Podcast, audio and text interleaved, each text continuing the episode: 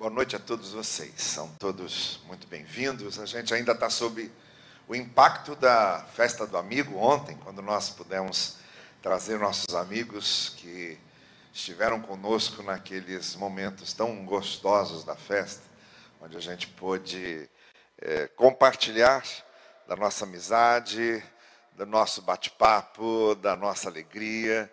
E ainda estamos sentindo os ecos dessa festa do amigo hoje, nesse culto, por causa disso. Eu quero refletir um, um pouco sobre esse tema da amizade e, muito especialmente, de Jesus como nosso melhor amigo. A gente está fazendo uma exposição durante as noites aqui, nos nossos cultos, é, sobre a primeira carta de João, que hoje vamos interromper momentaneamente para irmos ao Evangelho de João, que tem o texto que eu quero ler com vocês no capítulo 15, que tem a ver com o que nós vamos falar essa noite. Abra a sua Bíblia, também aqui na frente no telão o texto vai aparecer, João capítulo 15, a partir do versículo 12. João 15, versículo 12. Eu estou abrindo esse parêntese porque esse texto do Evangelho de João tem tudo a ver com o texto sobre o qual vamos falar na primeira carta é, no próximo domingo à noite, que é o texto seguinte. A gente está lendo a primeira carta toda do apóstolo João e é o mesmo autor do Evangelho. Então, muita coisa que aparece no Evangelho de João aparece na primeira carta. Muita coisa que aparece na primeira carta aparece no Evangelho de João. Então, nós temos aqui um texto que é quase que uma espécie de antessala daquilo que Jesus, que João vai tratar na sua primeira carta, no capítulo 3, que é o capítulo que nós estamos lendo. Quando João vai falar justamente sobre o convívio, sobre a comunhão, sobre o amor, sobre a amizade, sobre os laços fraternos.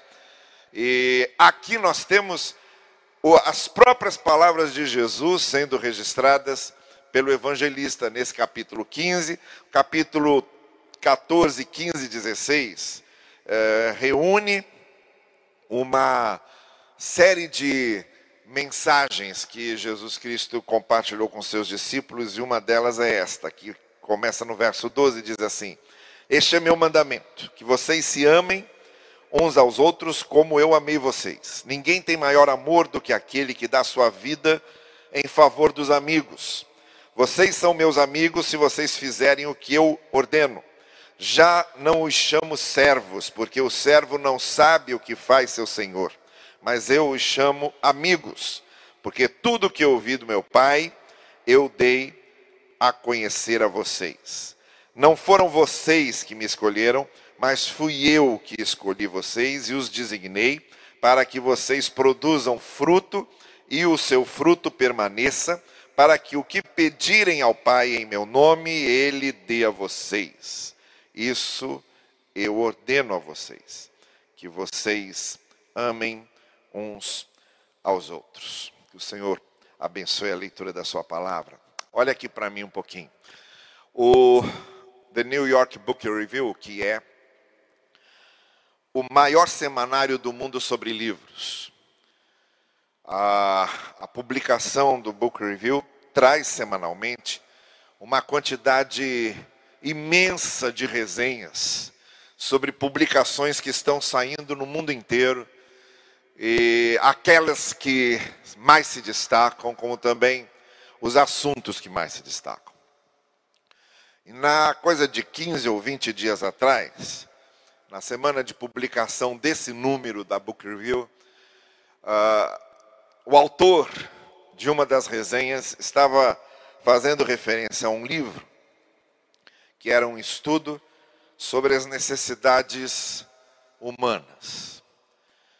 E nesse estudo sobre as necessidades humanas, ele havia chegado à conclusão, como resultado da sua pesquisa, que a maior necessidade do homem moderno, a maior necessidade do ser humano hoje, o que mais caracteriza a, aquilo que o ser humano está buscando, é justamente o desejo de estabelecer laços. O desejo de criar laços, o desejo de aprofundar laços, o desejo de conviver, o desejo de estar junto, o desejo de troca, o desejo de crescimento comum, o desejo de falar e de ouvir, o desejo de momentos de interlocução, de troca de ideias, de sentir-se ouvido e de sentir que está sendo útil em ouvir alguém. Ele chega à conclusão que a maior necessidade do ser humano hoje continua sendo a maior necessidade do ser humano sempre o ser humano tem essa característica fundamental, básica, de raiz, que é a sua característica gregária, que é essa necessidade intrínseca de sentir-se parte de um grupo, de sentir-se pertencendo a algo, de sentir que tem laços que o identificam justamente porque a ele identifica os outros. O que ele chega à conclusão também é que quanto mais nós nos sentimos pertencentes, quanto mais nós nos sentimos recebidos, quanto mais nós nos sentimos parte, quanto mais nós nos sentimos convivendo, quanto mais nós nos sentimos juntos, mais nós nos identificamos, mas nós criamos a nossa identidade pessoal. Isso significa que a nossa identidade pessoal depende também, muito especialmente, daquilo que resulta do nosso convívio com outros. A nossa identidade pessoal depende muito especialmente da maneira como os outros nos veem e da maneira como os outros nos aceitam. Por isso, a rigor, todos nós, de alguma forma, temos uma necessidade imensa de sermos aceitos. Nós queremos que nos aceitem, que nos acolham, que façam com que nós nos aproximemos e nos sintamos parte de algo. Essa necessidade do ser humano de se sentir acolhido, de se sentir recebido, de se sentir compreendido, faz parte da construção da sua personalidade, faz parte, muito especialmente, da construção do seu equilíbrio emocional. Pessoas que não se sentem acolhidas pessoas que não se sentem recebidas, pessoas que não se sentem pertencentes a algo, pessoas que não se sentem no âmbito do convívio, pessoas que não têm uma referência de feedback, de retorno para aquilo que sentem, para aquilo que pensam, para aquilo que dizem, para aquilo que vivem, um feedback de compartilhamento, um feedback de convívio, um feedback de pertencimento. São pessoas que desenvolvem dificuldades imensas de autoaceitação. Que desenvolvem dificuldades imensas de equilíbrio emocional. Daí porque ele chega finalmente à conclusão de que nós somos aquilo que precisa dos outros. Embora muitas vezes queiramos nos enganar, dizendo que nós nos bastamos, embora muitas vezes nós queiramos nos enganar, dizendo que nós mesmos fazemos a nossa cabeça, embora muitas vezes nós queiramos mentir para nós, dizendo que a opinião dos outros não nos interessa, isso é tudo uma camuflagem, não para nós disfarçarmos o que pensamos, mas muito especialmente para disfarçar a solidão que sentimos quando essas coisas não acontecem. E aí, quando eu vejo para esse texto, quando eu olho para esse texto e vejo o que Jesus está dizendo aos seus discípulos. Quando a gente lê essas palavras de Jesus sentando com seus discípulos e dizendo para eles coisas desse tipo, olha, um amigo de verdade é aquele que dá a vida em favor dos seus amigos. Olha, eu não chamo mais vocês de servos, eu não considero vocês como meus servos, eu considero vocês como meus amigos.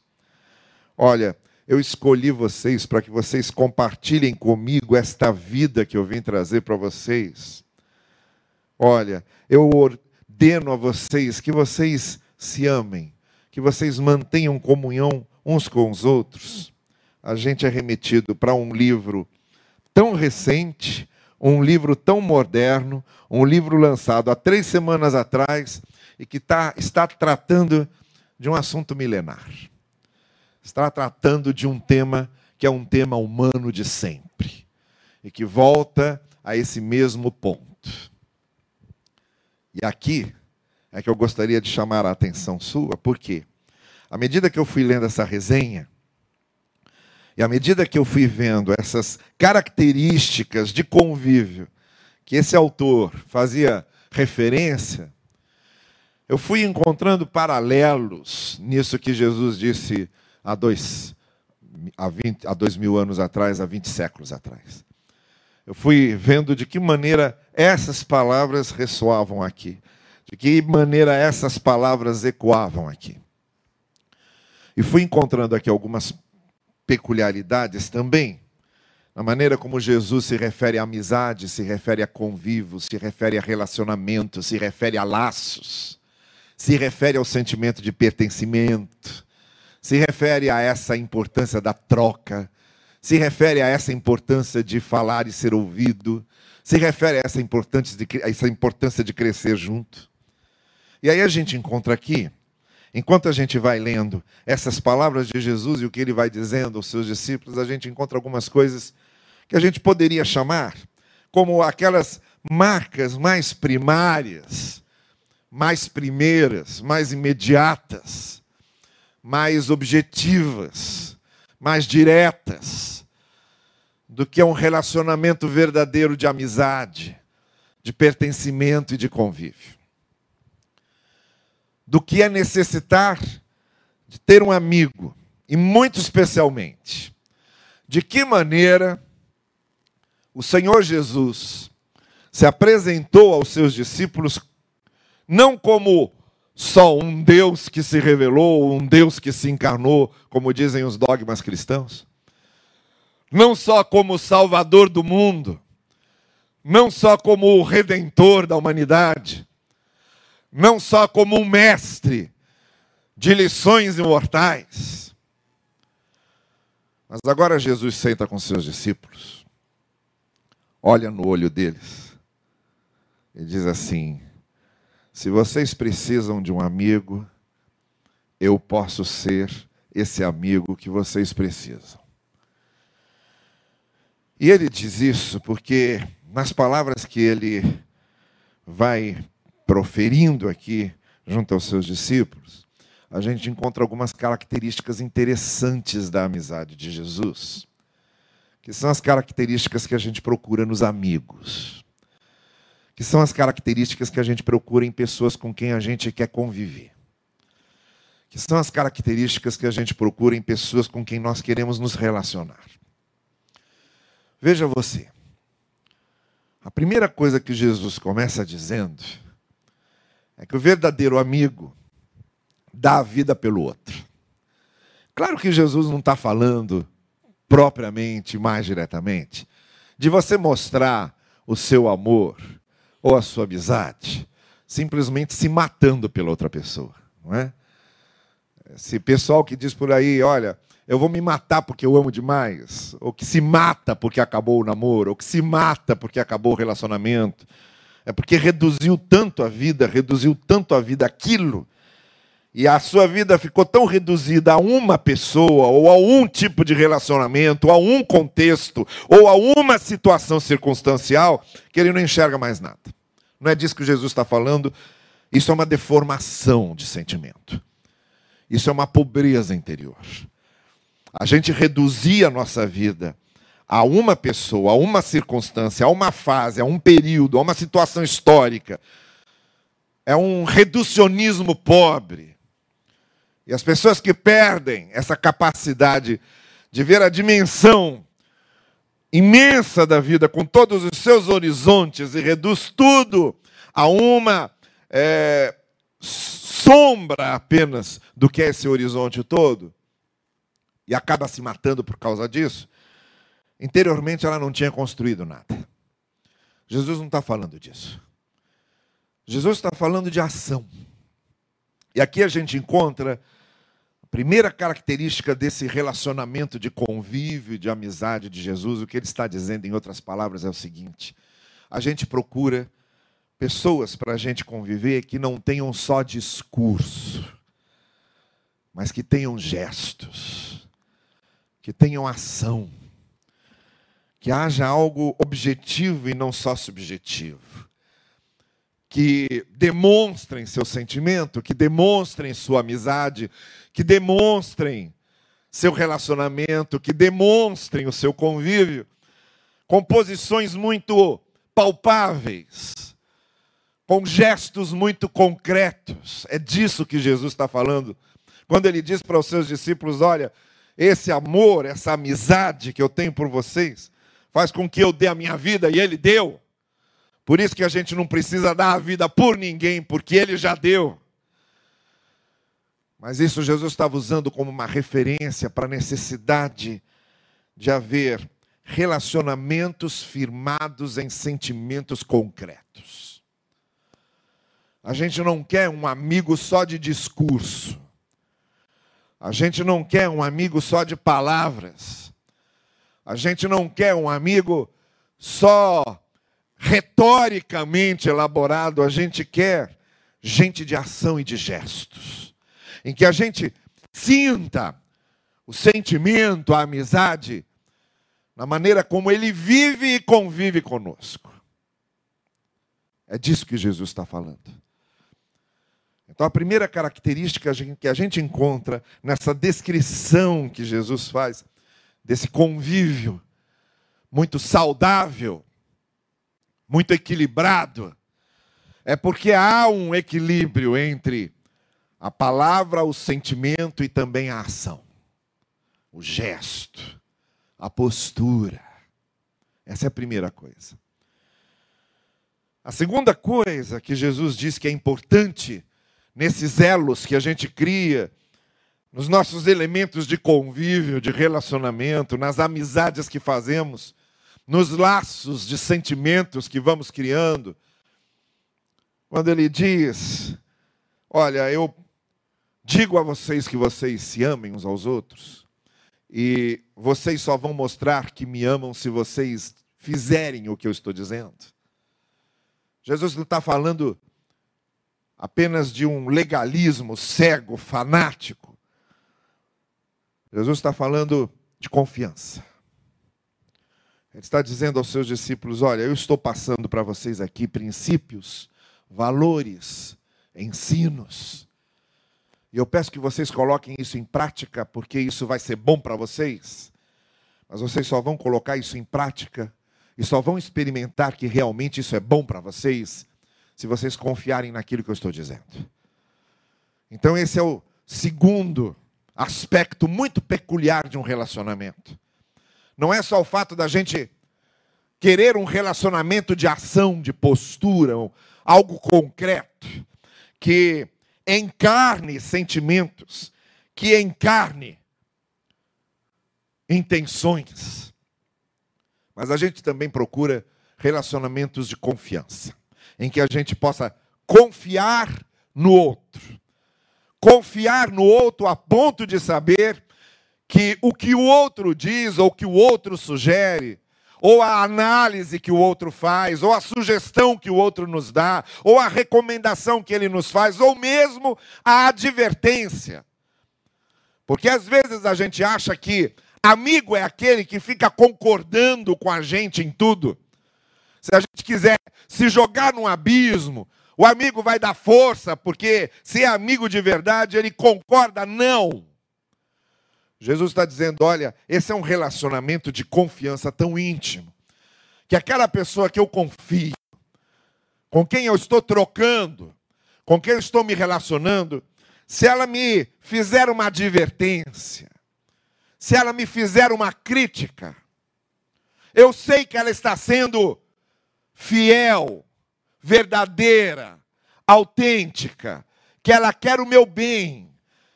Nós precisamos de pessoas a quem prestar contas, no sentido de que nós precisamos de pessoas que nos deem esse retorno do que somos e nos ajudem com suas visões de vida, com suas recomendações, com suas experiências, com suas opiniões.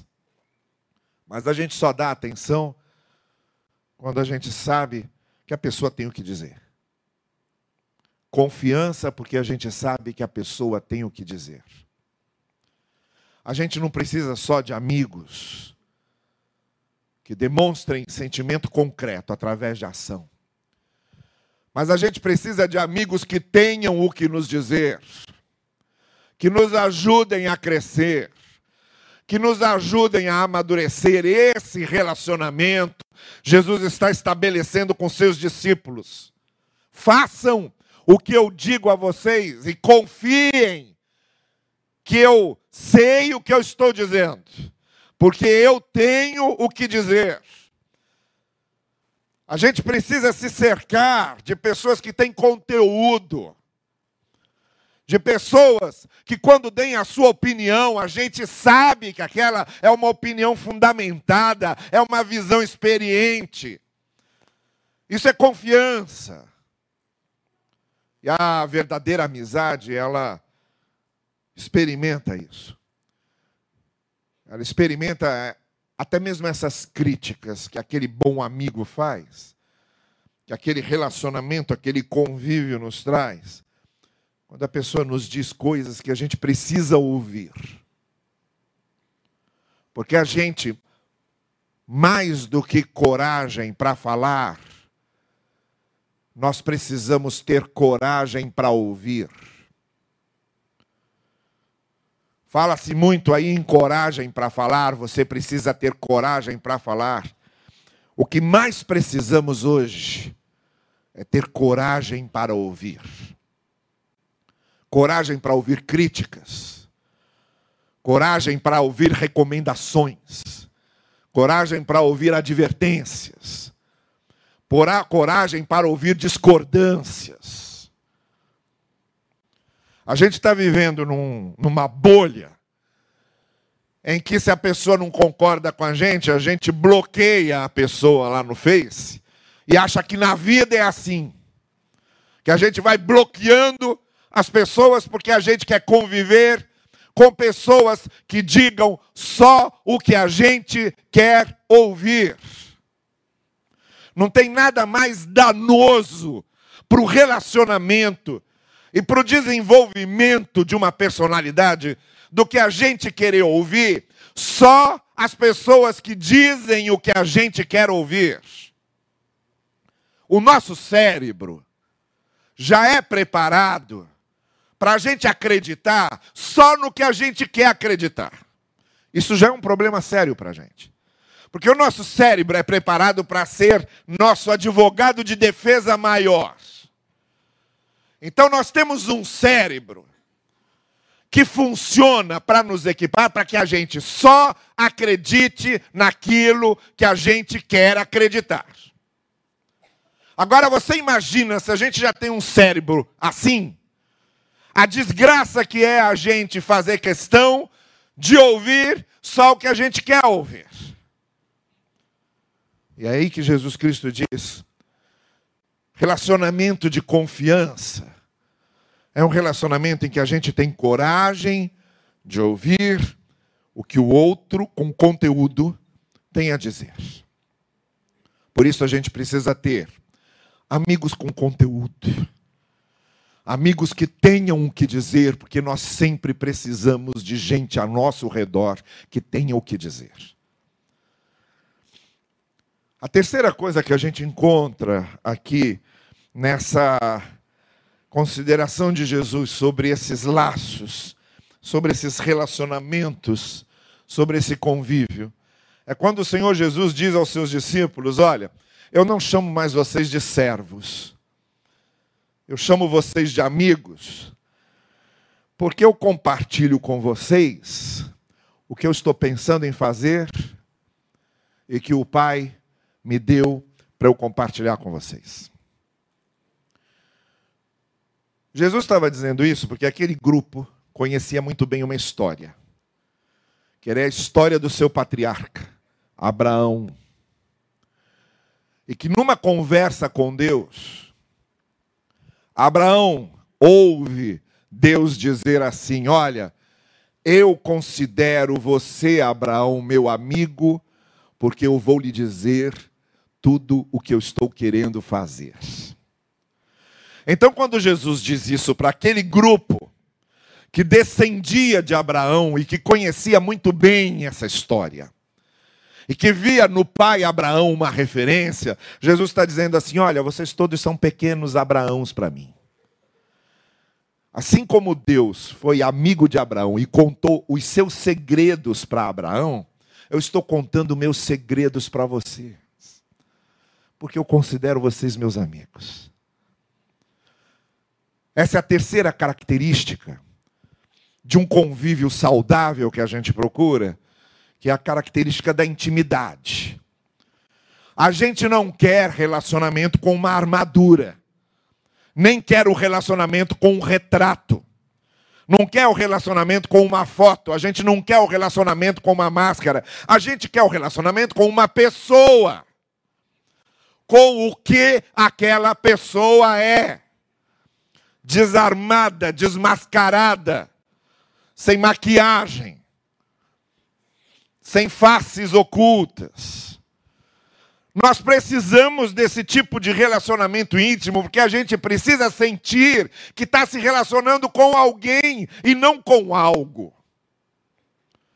Quer sentir o coração pulsando lá do outro lado, quer sentir a respiração do outro. É importantíssimo a gente sentir que ele também passa dores, que ele também tem tentações, que ele também tropeça e peca, que ele também chora, que ele também tem dores, que ele também tem problemas.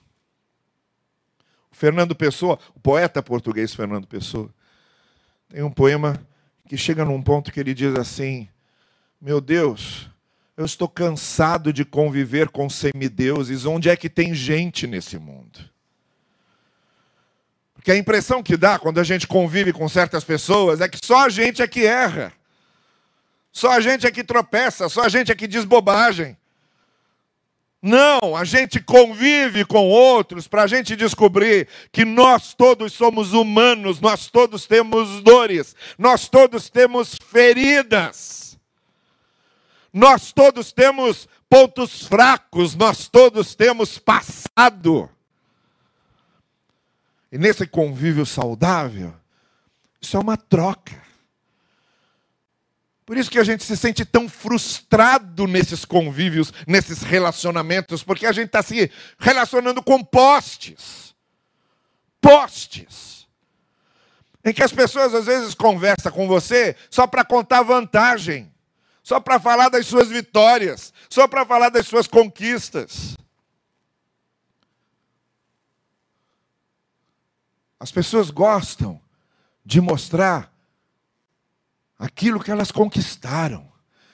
E aí tem certas coisas que você vai vendo a respeito das pessoas e vai dizer: meu Deus, isso aqui é um problema. Você pega, por exemplo, a revista Caras. Nem sei se existe isso ainda. Tem ainda? Você pega a revista Caras, você vai vendo lá só aquelas fotos todas, aquelas coisas, você vai dizer, gente, que gente feliz. Gente, que gente feliz, tudo gente perfeita, bonita, rica, alegre, só vivem rindo. Vai olhar por trás daquelas fotos. Olha por trás daquelas fotos as desgraças que tem ali atrás. As histórias tristes que tem ali que ninguém mostra. Agora você imagina você vivendo num mundo só de gente da caras?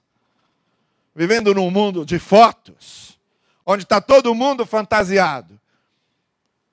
E cadê pessoas para você trocar e dizer: olha, eu também passo isso, eu também sofro isso, isso também me dói. Eu também tive isso quando era criança, eu passei isso aí com meu pai e minha mãe também, eu carrego esse complexo.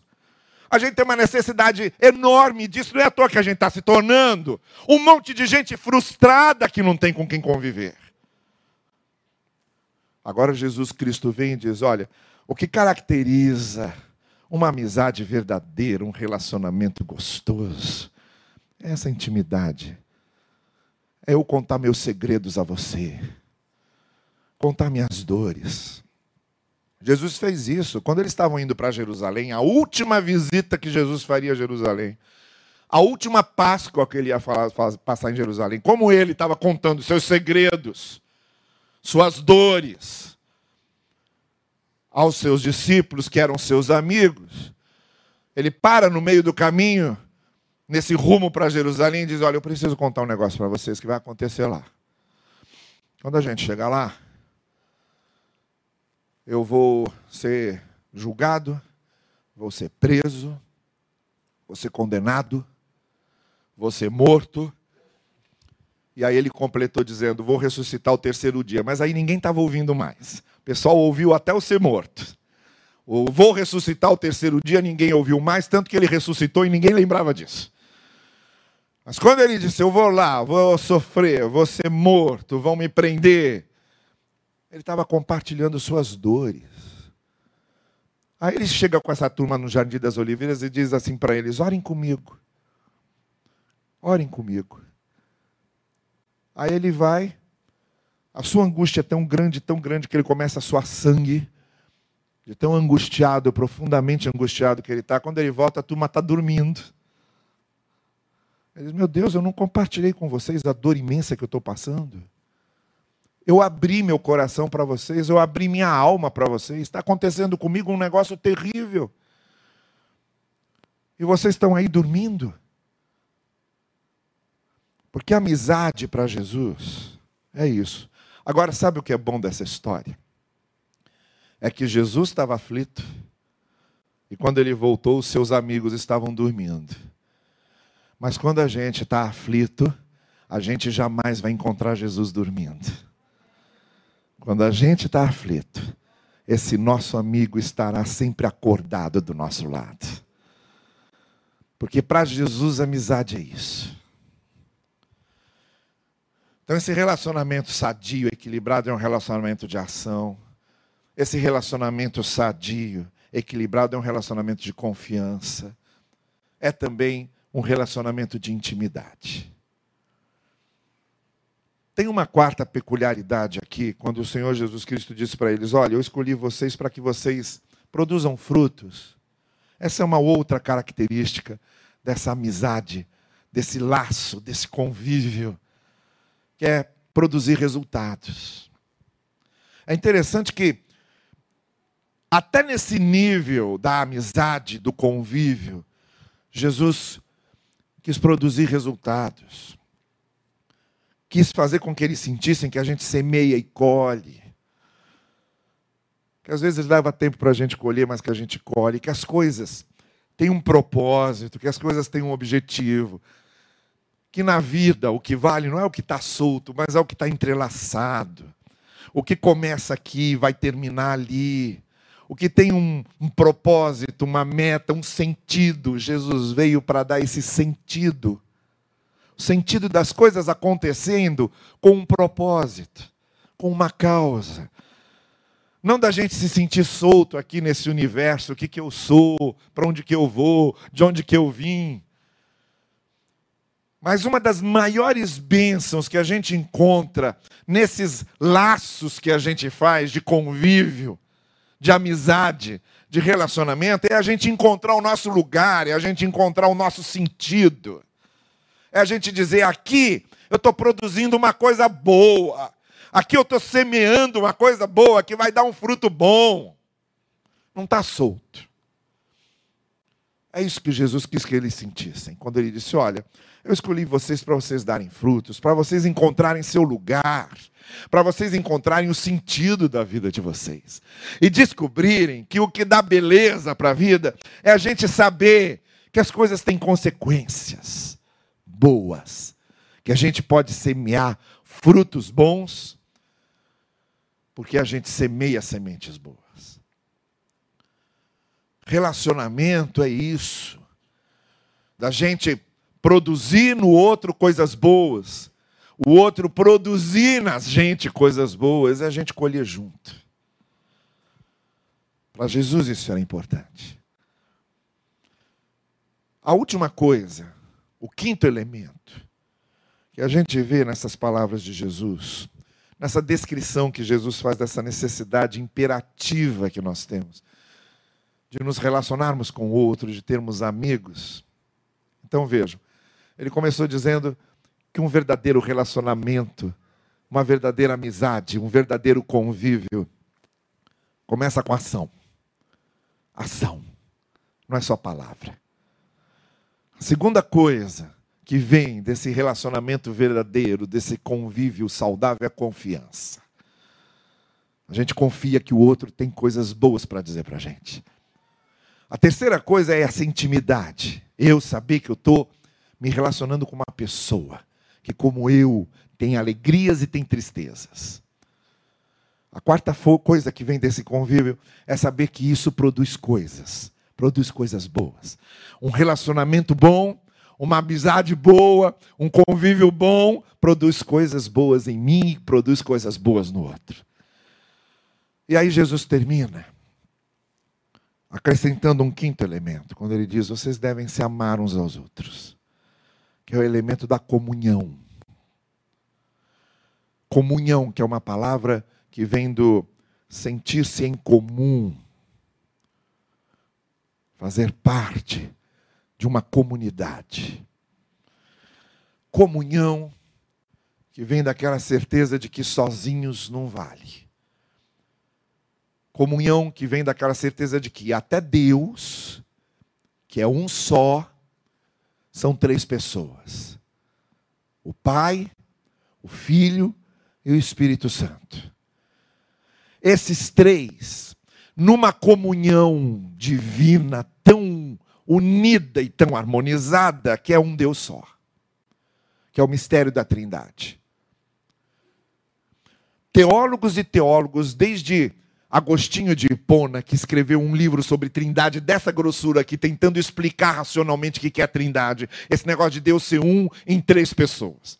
Três pessoas que são um só Deus. E depois dele, Tertuliano, que criou a palavra trindade, que não existia, e Tertuliano de Cartago cria a expressão trindade.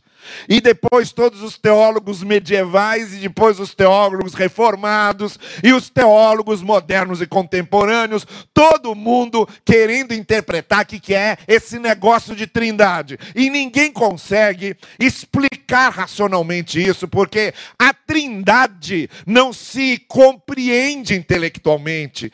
A trindade a gente compreende na sua simbologia. Um Deus que é Pai, Filho e Espírito Santo, é um Deus só, é um Deus que está passando para a gente o ensino de que os grandes mistérios só são explicados pela comunhão.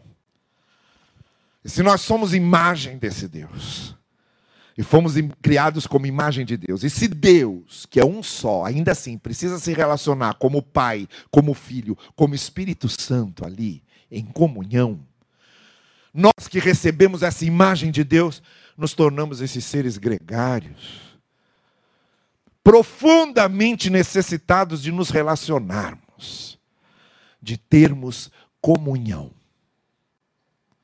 Porque a gente é a imagem desse Deus trino. É disso que Jesus está falando. Olha, amem-se, porque para vocês não tem outro jeito de realização.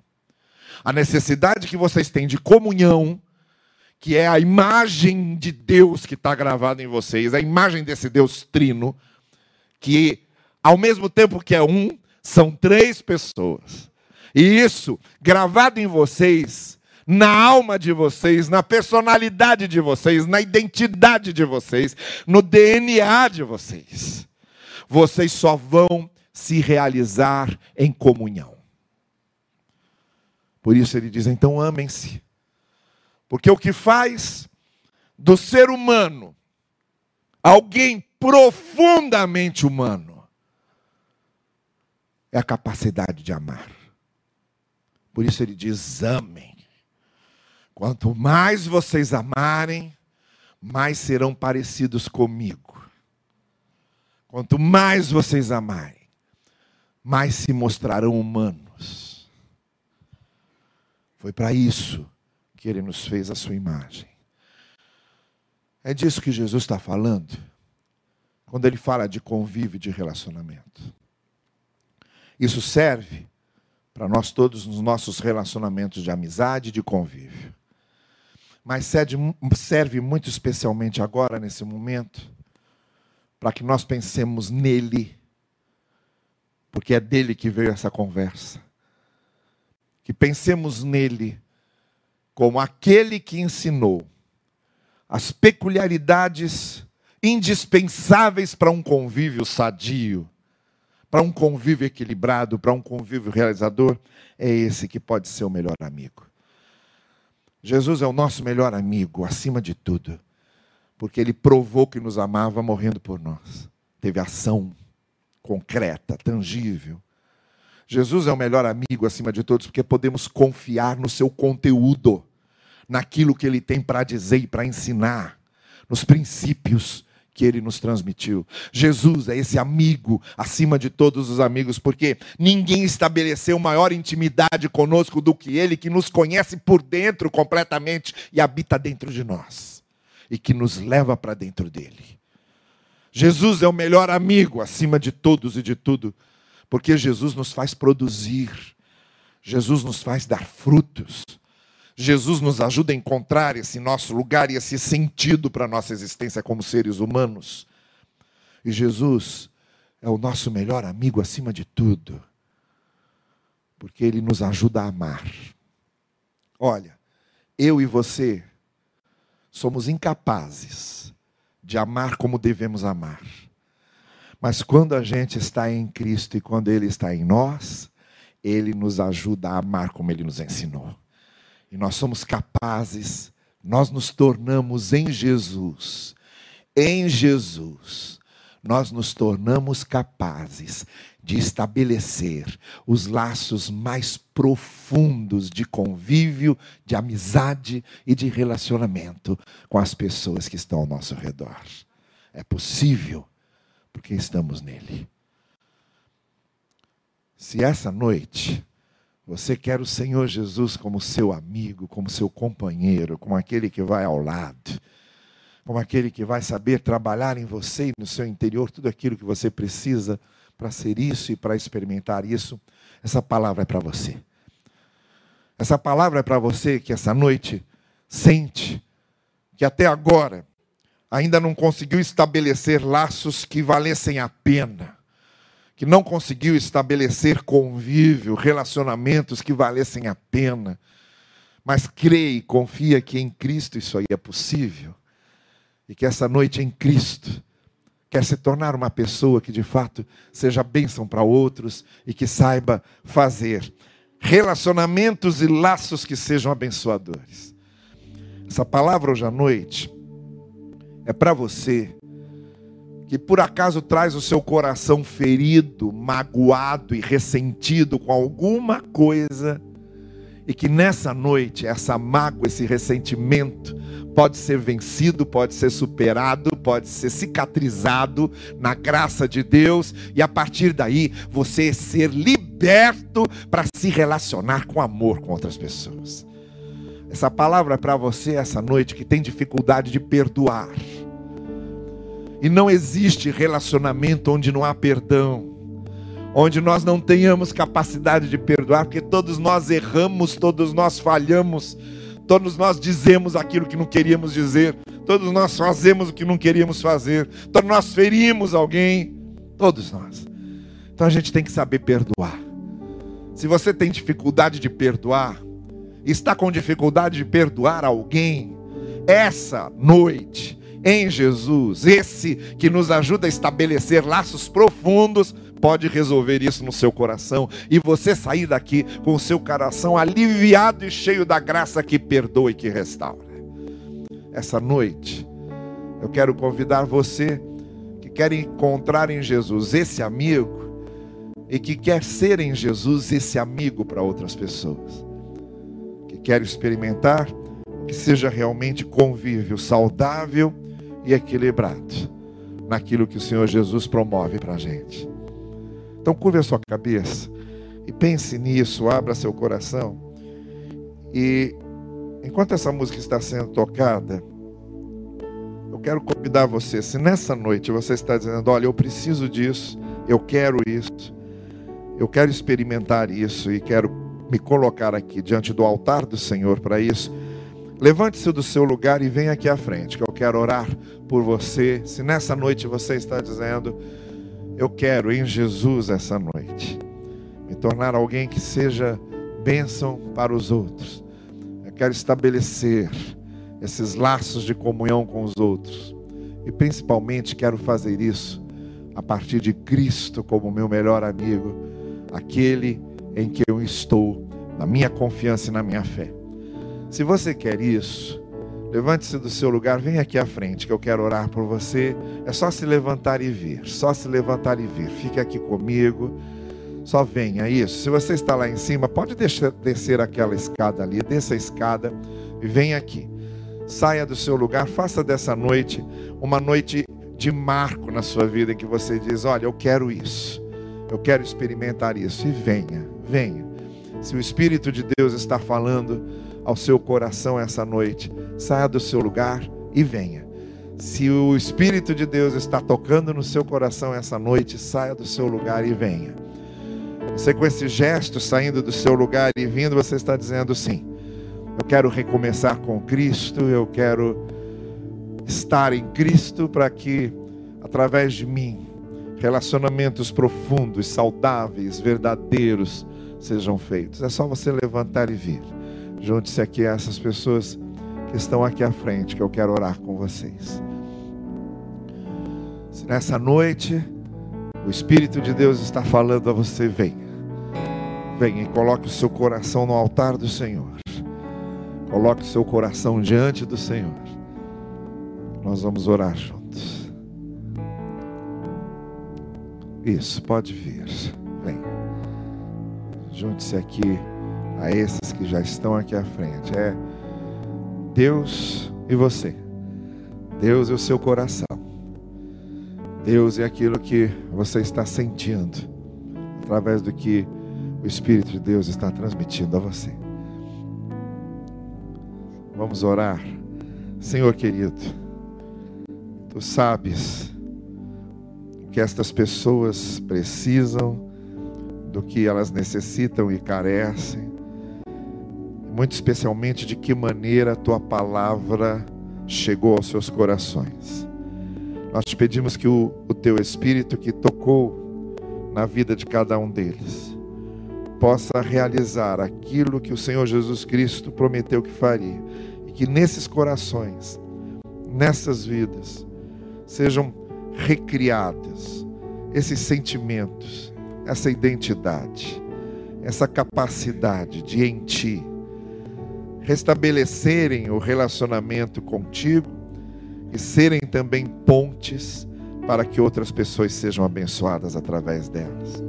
Restaura aquilo que precisa ser restaurado, reconstrói o que precisa ser restaurado, cicatriza a ferida que precisa ser cicatrizada, enxuga a lágrima que precisa ser enxugada, ajuda a que esses corações possam superar qualquer obstáculo que precise ser superado, para que se sintam altares onde a tua palavra faz morada permanente. É o que nós te pedimos no precioso nome de Cristo. Amém.